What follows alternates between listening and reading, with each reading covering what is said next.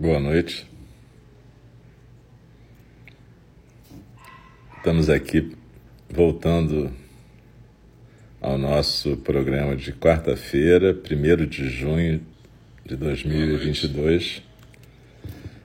E esse é o segundo programa, onde a gente vai ter agora a fala do Dharma, né? Eu sou o Alce, um dos professores e professoras de Enindi, e eu quero agradecer quem estava aqui na prática de meditação compartilhada e convidar quem não estava a depois poder escutar e praticar aquela meditação com a gente, porque ela tem a ver com o pedaço do sutra que a gente vai estar tá lendo e comentando hoje. Eu lembro sempre que a fala do Dharma é uma forma de zazen. Então, para quem está escutando, significa ficar na postura não considerar tipo uma aula, né?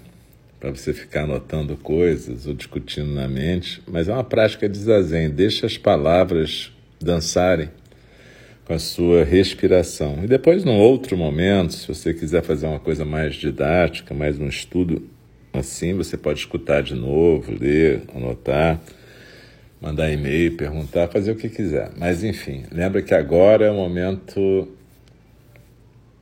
da prática, do zazen enquanto fala do Dharma. Para quem fala também é assim. Quando eu estou lendo, eu estou deixando essa leitura passar por mim e os comentários que vierem, vêm. A gente não prepara exatamente uma aula. Existe até falas do Dharma que você pode preparar, quando elas são mais especificamente dirigidas e são mais trabalhadas como uma coisa acadêmica, mas não é o caso da gente aqui. Normalmente em NG, nossas falas do Dharma têm a ver com o Dharma mesmo, a gente compartilhar o Dharma, o instrutor, o professor, poder, o professor poder compartilhar o seu Dharma enquanto está lendo e comentando. O Dharma não é de ninguém, né?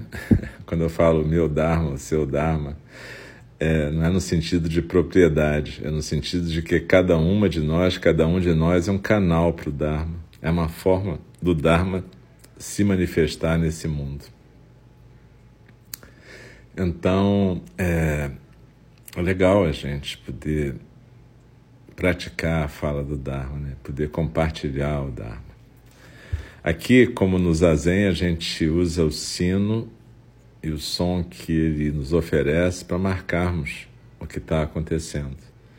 Então, no começo, ele é um convite para a prática, né? para quem fala e para quem ouve.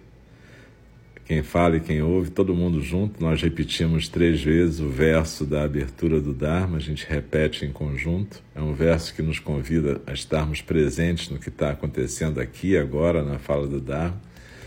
E no final a gente repete três vezes também os quatro votos dos Bodhisattvas, que são uma intenção de estarmos presentes na vida durante essa semana. De quarta a quarta, a gente repete isso, que é uma forma da gente se lembrar de estar presentes como os Bodhisattvas que pretendemos ser. Né? Essas pessoas que se propõem a estar no mundo para é, possibilitarem o fluxo, o fluir do Dharma. Né?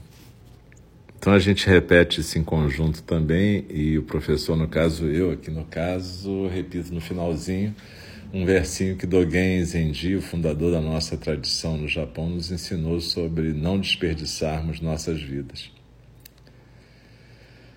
A postura durante a fala do Dharma é a mesma postura do Zazen, e no começo, então, como eu disse, eu vou convidar o sino a soar e a gente vai praticar como se fosse no zazen em silêncio, apenas deixando as palavras brincarem com a nossa respiração.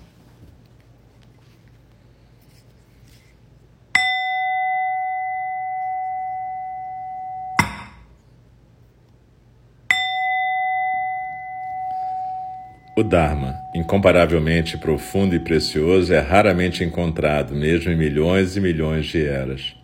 A nós é dado vê-lo, ouvi-lo, recebê-lo e guardá-lo. Oxalá possamos verdadeiramente compreender e praticar o significado das palavras do Tathagata.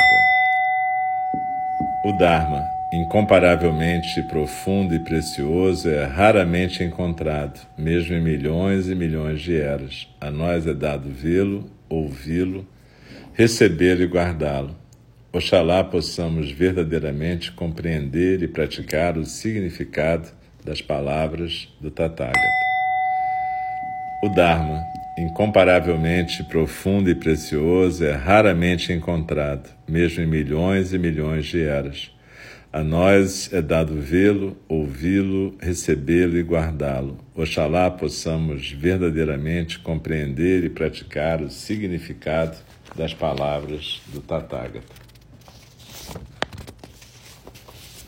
Então, continuando o Sutra de Vimalakirti, a gente vai estar vendo agora um novo personagem, Ananda. Então, a gente está lendo o comentário de Dzonga Khyentse Rinpoche. Ananda. Em seguida, vem Ananda, outra figura enorme na história do budismo.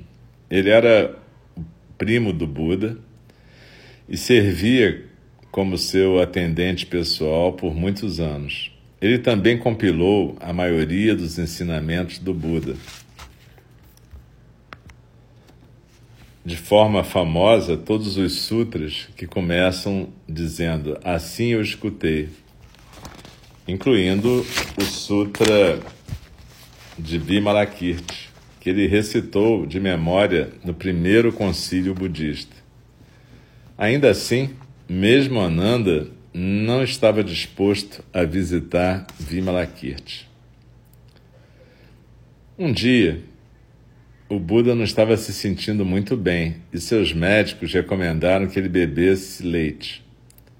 Ananda se apressou para ir para a casa de uma família brahmane que ele sabia que ficaria mais do que feliz em fazer uma tal oferta. E, enquanto esperava na porta da cozinha para que sua jarra fosse enchida, Vimalakirti subitamente apareceu diante dele, como se aparecesse do nada. Ananda, disse Vimalakirti, o que, que você está fazendo aqui? Abre aspas. Ananda responde: Buda está doente. Não é sério, mas os seus médicos dizem que deveríamos oferecer a ele algum leite. Portanto, eu vim aqui conseguir algum. Fecha aspas. O que você está dizendo? exclamou Vimalakirti. Não diga isso. Zangado, ele falou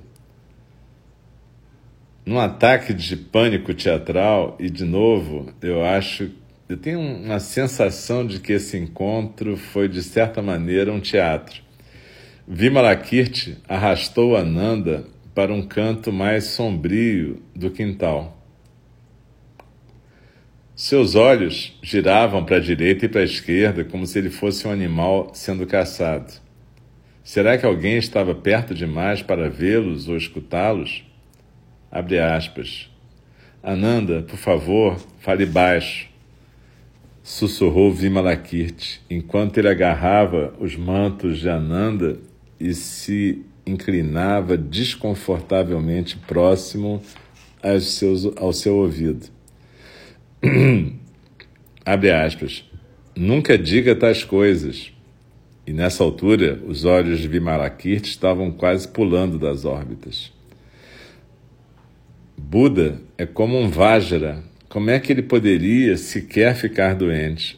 Buda eliminou toda a não virtude. Como ele poderia ficar doente? É melhor que você saia daqui agora mesmo. Vá, seja rápido, fique quieto e não conte para ninguém o que, que você estava fazendo aqui. Imaginem como é que o Ananda deve ter ficado perplexo enquanto ele ficava de boca aberta observando Vimalakirti representar o seu ato. Abre aspas. Disse Vimalakirti: Você não vê, Ananda, como esse escândalo pode ser devastador?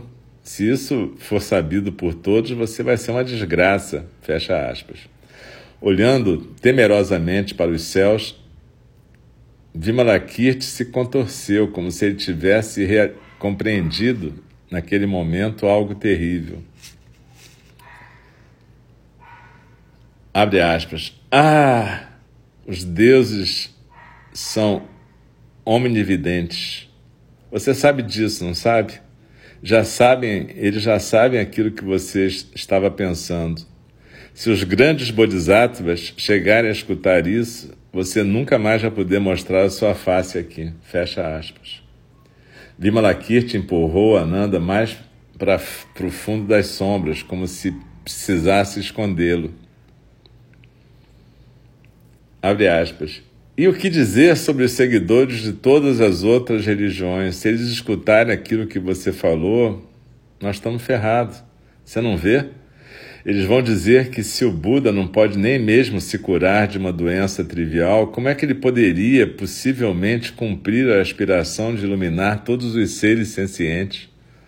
Ananda, você precisa deixar esse lugar, vá embora e esteja certo que ninguém está observando você.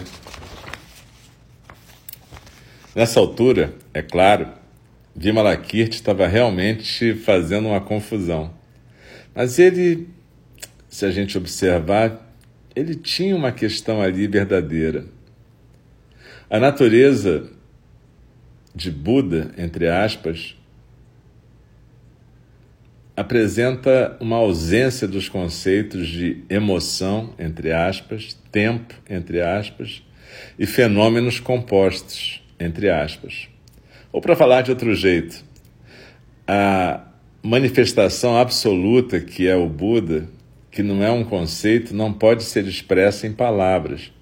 E está mais além dos construtos que nós rotulamos como emoção, tempo e fenômenos compostos. Portanto, seria impossível para o Buda adoecer ou melhorar. Uma vez que Vimalakirti tinha frisado esse ponto, Ananda compreendeu que isso era verdade. O seu embaraço bateu nele como um raio e foi tão doloroso, tão excruciante, que ele imediatamente se virou para fugir do quintal, mas foi parado no seu caminho por uma voz misteriosa que ribombou dos céus. Abre aspas. Quando o Tathagata apareceu nesta terra para domesticar os seres degenerados, ele tomou a forma do príncipe Siddhartha, o filho de Shuddodana e Mahamaya. Para dar aos seres a oportunidade de auxiliá-lo, algumas vezes ele vai parecer pálido, faminto ou sedento, e ao ajudá-lo, os seres sencientes acumularão mérito. Portanto, Ananda, não, não é necessário que você fique envergonhado. Apenas pegue o leite e ofereça-o ao Buda. Fecha aspas. Mas, e aqui Ananda já está no presente, falando com o Buda, à medida e terminando a sua história. Por isso que eu não consigo, não ouso me aproximar de Vimalakirti ainda. De novo, meu senhor, não ainda. E aí, é, a gente está observando mais um personagem desse sutra de Vimalakirti. Mais uma vez, Vimalakirti, esse personagem central, desconstrói uma noção. Quando Ananda vai buscar o leite para o Buda doente, ele, de certa maneira, ele está preso à noção de que o Buda está doente. Na verdade, é importante perceber que Buda não é uma pessoa. Buda é uma manifestação do Dharma, manifestação do mistério, como a gente chama o Zazen, por exemplo. Então, o que Vimalakirti está tentando dizer para o para o Ananda, é, Ananda, você está levando leite para o Siddhartha, para o príncipe Siddhartha, aquele que renunciou ao lugar dele social e que pôde se tornar o veículo para o Dharma. Mas é apenas isso. O Buda não fica doente nem melhora. O Buda é algo que está mais além desses conceitos de emoção, tempo e fenômenos compostos. Fenômenos compostos é como a gente na psicologia budista chama tudo que é ser senciente, né? Na verdade, a gente fala dos agregados, aquilo que forma os seres sencientes: nome, forma, sentimentos, percepções, discriminação, consciência. Na verdade, Buda não é formado disso. Buda é a manifestação corpórea da natureza búdica, é a manifestação aqui e agora do mistério da natureza búdica. E é isso que Vimalakit faz todo esse teatro para poder é, chamar a atenção de Ananda. Né? Ananda, é, com boa vontade, foi buscar o leite para o Buda, mas ele não estava entendendo o que ele estava fazendo. Na verdade, ele estava dando uma chance para que alguém manifestasse o cuidado amoroso com o Buda. Na verdade, se a gente pensar na multidão inumerável de seres que existiram desde o começo dos tempos até agora, num ciclo eterno de nascimento e morte, a gente pode observar que todos são manifestações da natureza búdica e, portanto, não é a questão de estar vivo ou estar morto que é fundamental aí. O que, que é fundamental nessa história? O fundamental nessa história não é apenas a desconstrução de uma ideia de Buda, mas a manifestação do cuidado amoroso. É isso que está sendo frisado aqui. Cada uma de nós, cada um de nós é um ser ilusório. Isso está sendo dito por cada personagem desse sutra desde que a gente começou a lê-lo. A gente já leu sobre vários personagens que não querem visitar Vimalakirti de jeito nenhum. Lembra como Dzonga Khyentse Rinpoche está frisando aqui? Isso é meio teatral, né? Porque é uma coisa que é feita, é uma história que é feita para nos impressionar e mostrar de uma forma muito pictórica, né, imagética, como é que funciona isso como é que funciona a idealização, a construção de uma imagem idealizada do Buda, do Dharma, da Sangha, e como é que a gente pode desconstruir isso e entender de outra forma. Entender que nós somos seres da ilusão, mas isso, ao invés de esvaziar nossas vidas, torna nossas vidas mais preciosas, porque nós somos como miragens que estão vivas e que podem manifestar aquilo que é o mais importante nesse universo, que é o cuidado amoroso. A gente existe para o cuidado amoroso, a gente existe para cuidar e ser cuidado. Cuidarmos de nós mesmos e cuidar de todos os seres sencientes. Lembre-se que seres sencientes no budismo inclui desde as pedras até seres humanos e deuses. E, na verdade, Todos os seres sencientes requerem e merecem cuidado. Não existe ninguém que não precise ser cuidado. Então a gente tem que aprender a cuidar, tem que aprender a se deixar cuidar, aprender a pedir para ser cuidado quando precisar e a cuidar quando alguém precisar, né? Quando a gente se considera incapaz de cuidar dos outros, a gente está negando a nossa capacidade de cuidadores, de bodhisattvas. Todos nós temos capacidade de cuidar. Cada um, cada uma dentro dos seus limites. Você não vai salvar o mundo, mas você pode cuidar bem de alguém que mora com você, ou da sua família, ou um vizinho, ou seja o que for, você pode cuidar do ambiente cada vez que você não joga o lixo no lugar errado, cada vez que você toma uma atitude sustentável, você está cuidando. Então não é uma questão de você ter que ser maravilhoso ou maravilhosa no que você está fazendo. Apenas significa que a gente pode exercer o cuidado amoroso. E isso é fundamental. Isso é o objetivo de qualquer bodhisattva, personificar o cuidado amoroso. E é isso que está aparecendo aqui. O Vimalakirti está dizendo para Ananda assim, Ananda, olha só, para com essa baboseira, você não está é, é, salvando o Buda ou alimentando o Buda ou, ou fazendo qualquer coisa, você está cuidando amorosamente do Buda e está permitindo que outros seres cuidem amorosamente do Buda e, portanto, possam acumular méritos. Esse acumular méritos é uma expressão muito budista, né? E a gente às vezes fica se perguntando o que é acumular mérito, né? Acumular mérito é uma outra forma de falar que a gente está realizando o nosso potencial de bodhisattvas. A gente está podendo manifestar o Dharma inteiramente, a gente não está sendo um obstáculo para o Dharma. É, essa iluminação que se fala tanto no budismo, né? como diz Dogen Zenji, a iluminação é aqui e agora, é cada vez que a gente está fazendo zazen. E esse fazer zazen significa que a gente está deixando o zazen acontecer. Ora, quando a gente deixa o zazen acontecer, o zazen se manifesta miraculosamente na forma de cuidado amoroso, na forma de silêncio acolhedor, respeitoso, na forma de construção, na forma de limpeza. Ele pode se manifestar de mil formas, mas o zazen, a natureza búdica, o cuidado amoroso, ele é sempre cuidado amoroso. Pode ser que às vezes o cuidado amoroso seja manifesto através de firmeza, de uma posição, de alguma coisa que seja até vista pelos outros, pelas outras pessoas, como dureza, falta de misericórdia, mas cuidado amoroso é cuidado amoroso. Ele aponta para o crescimento, aponta, aponta para o amadurecimento, para aquilo que é mais adequado para aquele ser e para aquela comunidade. Então, cuidado amoroso sempre é cuidado amoroso.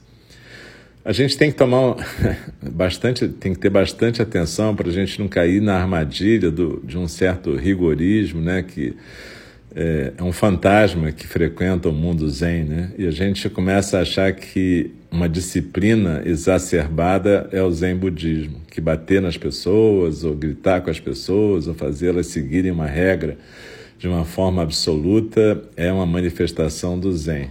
Muito cuidado com isso. Procure entender o que é cuidado amoroso, isso é um koan. E como é que o cuidado amoroso se manifesta, às vezes, através sim da disciplina e do uso da autoridade, mas não através da violência, não através da crueldade, não através do abuso, não através da opressão, não através da atitude com ódio, não através da raiva. Nada disso é cuidado amoroso. Então a gente tem que ter muito cuidado, de novo, né, para a gente poder realmente praticar zazen suficiente para que a gente possa efetivamente ser um canal para o Dharma. E não fazer de conta que a gente está sendo um canal para o Dharma quando a gente está sendo um canal para as nossas aspirações egoístas ou narcísicas. Nada disso é muito fácil, né? Mas também se fosse fácil, né? O que, que a gente já está fazendo aqui, né? A gente tem uma oportunidade, como dizia o Buda Shakyamuni, a gente tem um precioso nascimento humano. E com esse precioso nascimento humano, a gente pode, desculpe, a gente pode aprender a ser um canal para o Dharma. Isso é um privilégio, isso é realmente uma honra. Como diz a, a Joanna Macy, aquela ativista budista de 93 anos, amiga da Joan Halifax Hiroshi, que eu admiro muito, essas duas mulheres, mas a Joanna diz uma coisa: pode ser que o mundo, tal como conhecemos, esteja acabando. Se tiver, beleza, a gente tem a honra e o privilégio de estarmos presentes nesse momento e podermos fazer o que pudermos fazer. A gente vai atualizar, manifestar plenamente nossa natureza búdica e a gente vai cumprir o nosso papel. Que honra que a gente está tendo. Então, às vezes, quando a gente está numa situação muito complicada, a gente pode pensar: por que eu? Por que, que isso está acontecendo comigo? Eu não mereço isso. Esse é um pensamento um tanto quanto infantil, que numa criança tudo bem, mas num adulto é meio estranho, porque na verdade talvez a gente pudesse pensar no privilégio que está sendo a gente ser colocado de frente a uma situação na qual a nossa humanidade vai se manifestar plenamente como um atributo dármico, onde a gente vai poder deixar a nossa força, a nossa fraqueza, a nossa vulnerabilidade, nossa dignidade se manifestarem completamente. Então, que a gente possa, durante essa semana, estabelecer nossos horários de prática de chamata, vipassana, zazen, e que a gente possa desenvolver o cuidado amoroso nas menores oportunidades. Vai ter grandes oportunidades para algumas pessoas e pequenas para outras. E o importante é que a gente não perca essas oportunidades de exercer nosso cuidado amoroso. E não é à toa que a gente é chamado de Einindi, né? a sanga do templo zen do cuidado amoroso eterno.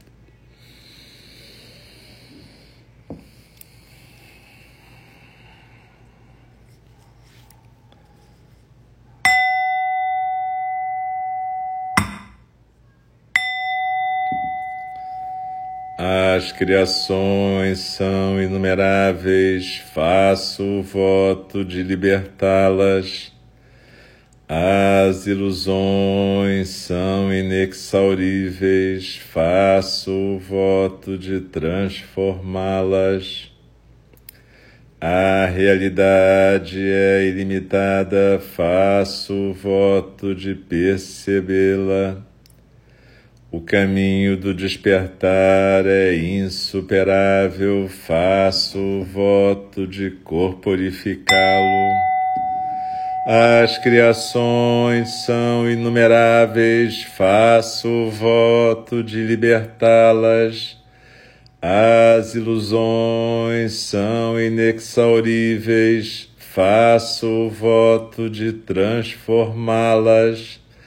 A realidade é ilimitada, faço o voto de percebê-la. O caminho do despertar é insuperável, faço o voto de corporificá-lo. As criações são inumeráveis, faço o voto de libertá-las. As ilusões são inexauríveis, faço o voto de transformá-las. A realidade é ilimitada, faço o voto de percebê-la. O caminho do despertar é insuperável, faço o voto de corporificá-lo. Deixe-me respeitosamente lembrá-las: a questão de vida e morte é de importância suprema. O tempo passa e a oportunidade é perdida. Vamos despertar, despertar. Preste atenção. Não desperdicem suas vidas. E com as mãos em prece diante do rosto, eu faço uma reverência à nossa prática, a prática de todas, todos e todes. Agradeço profundamente a presença de todo mundo aqui, a prática, e que a gente possa efetivamente colocar a nossa existência a serviço do cuidado amoroso. Então, muito obrigado a todas e todos e todos e até a próxima vez que a gente estiver junto. Eu lembro que a fala do Dharma, a gente tem feito um rodízio de, dos professores e professoras de NND.